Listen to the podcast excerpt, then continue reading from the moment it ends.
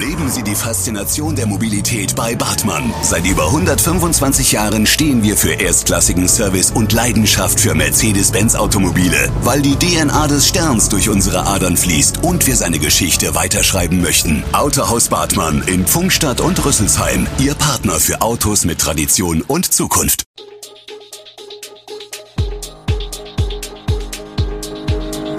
Gude, unser morgendliches News Update.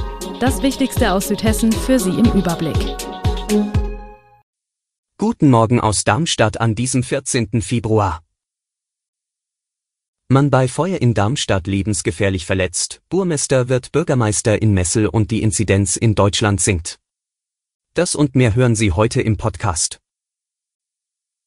Am Sonntagabend hat es in einem Mehrparteienwohnhauses in der Inselstraße in Darmstadt gebrannt. Wie die Polizei berichtet meldete ein Hausbewohner das Feuer gegen 20 Uhr und 45 Minuten der Rettungsleitstelle. Der Mann sei durch einen ausgelösten Rauchmelder und Hilfeschreie aus einer Wohnung im dritten Stock auf den Brand aufmerksam geworden. Der 59-jährige Bewohner der Wohnung erlitt schwere und lebensbedrohliche Verbrennungen. Wie die Feuerwehr berichtete, habe sich der Mann trotz seiner schweren Verletzungen noch vor Eintreffen der Feuerwehr selbst ins Freie retten können. Der Mann sei in eine Spezialklinik zur weiteren Behandlung gebracht worden. Nach ersten Erkenntnissen der Feuerwehr sei der Brand an einem Ofen entstanden. Das Feuer habe schnell gelöscht werden können. Die Wohnung ist trotz des schnellen Eingreifens der Feuerwehr vorerst nicht bewohnbar. Leider gehört Vandalismus an Schulen auch in Darmstadt zum traurigen Alltag. Im vergangenen Jahr habe man vermehrt mit Vandalismus und Einbrüchen an Schulen zu kämpfen gehabt. Grundsätzlich bestehe das Problem aber nicht nur an Schulen, sondern auch an anderen städtischen Gebäuden, teilt die Pressestelle der Stadt auf Anfrage mit. Im Jahr 2021 hat der Eigenbetrieb Immobilienmanagement, der für die Infrastruktur an Darmstadt Schulen zuständig ist, 34 Vorfälle im Zusammenhang mit Vandalismus und Einbrüchen in städtischen Gebäuden vermerkt. Zwölf davon betrafen Schulen, 13 Kindertagesstätten und Jugendeinrichtungen, die weiteren Vorfälle ereigneten sich an Verwaltungs- und weiteren öffentlichen Gebäuden, so Sprecher Klaus Honold. Der Vandalismus kommt die Stadt und damit den Steuerzahler teuer zu stehen. Für die 34 Vorfälle im vergangenen Jahr hat der Eigenbetrieb Immobilienmanagement bislang Kosten in Höhe von 110.000 Euro abgerechnet. Der Betrag könne allerdings noch steigen, da einige Arbeiten noch nicht abgerechnet sind, so der städtische Sprecher. Der parteilose Dr. Thorsten Burmester wird Messels neuer Bürgermeister. Bei der Wahl am Sonntag setzte er sich mit 51 Prozent der Stimmen gegen seine Mitbewerber Dr. Clemens Butzert, CDU, und Markus B. Parteilos, durch.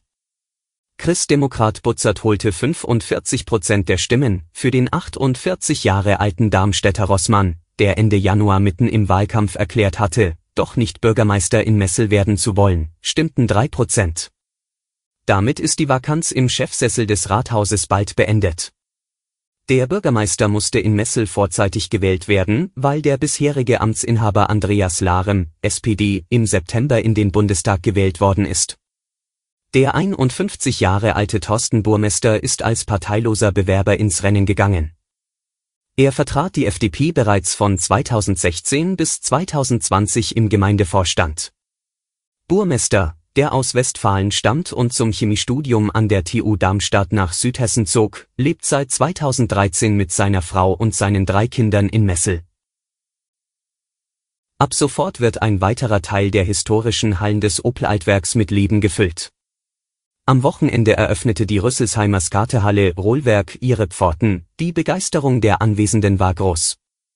Ich hätte niemals gedacht, dass wir an einem Punkt wie diesem ankommen würden, sagte Benny Becker, Vorsitzender des Skateboarding-Vereins, dessen Mitglieder zuletzt unermüdlich am Bau der Skatehalle arbeiteten.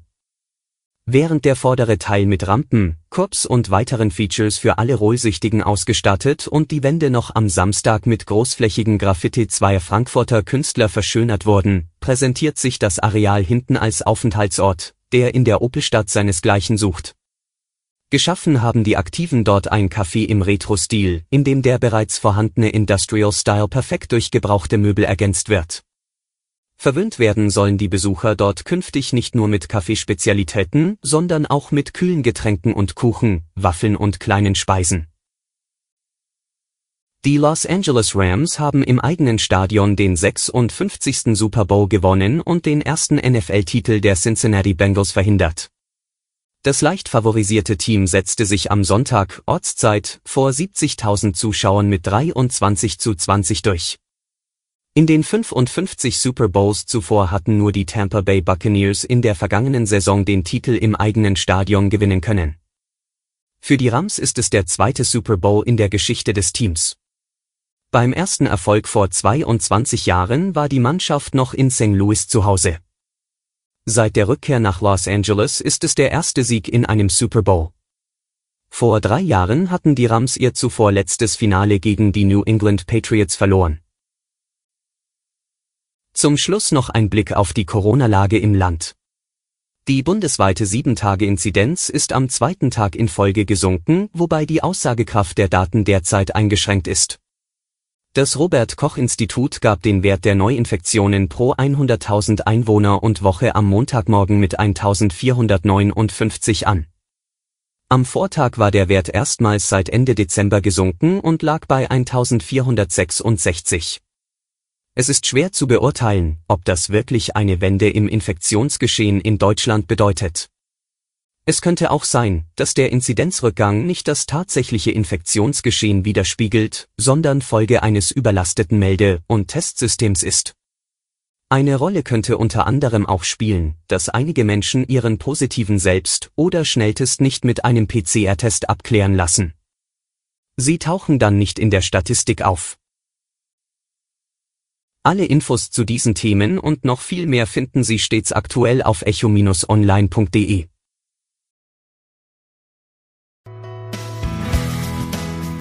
Gute Südhessen ist eine Produktion der VAM von Allgemeiner Zeitung, Wiesbadener Kurier, Echo Online und Mittelhessen.de. Redaktion und Produktion die NewsmanagerInnen der VAM. Ihr erreicht uns per Mail an audio.vam.de.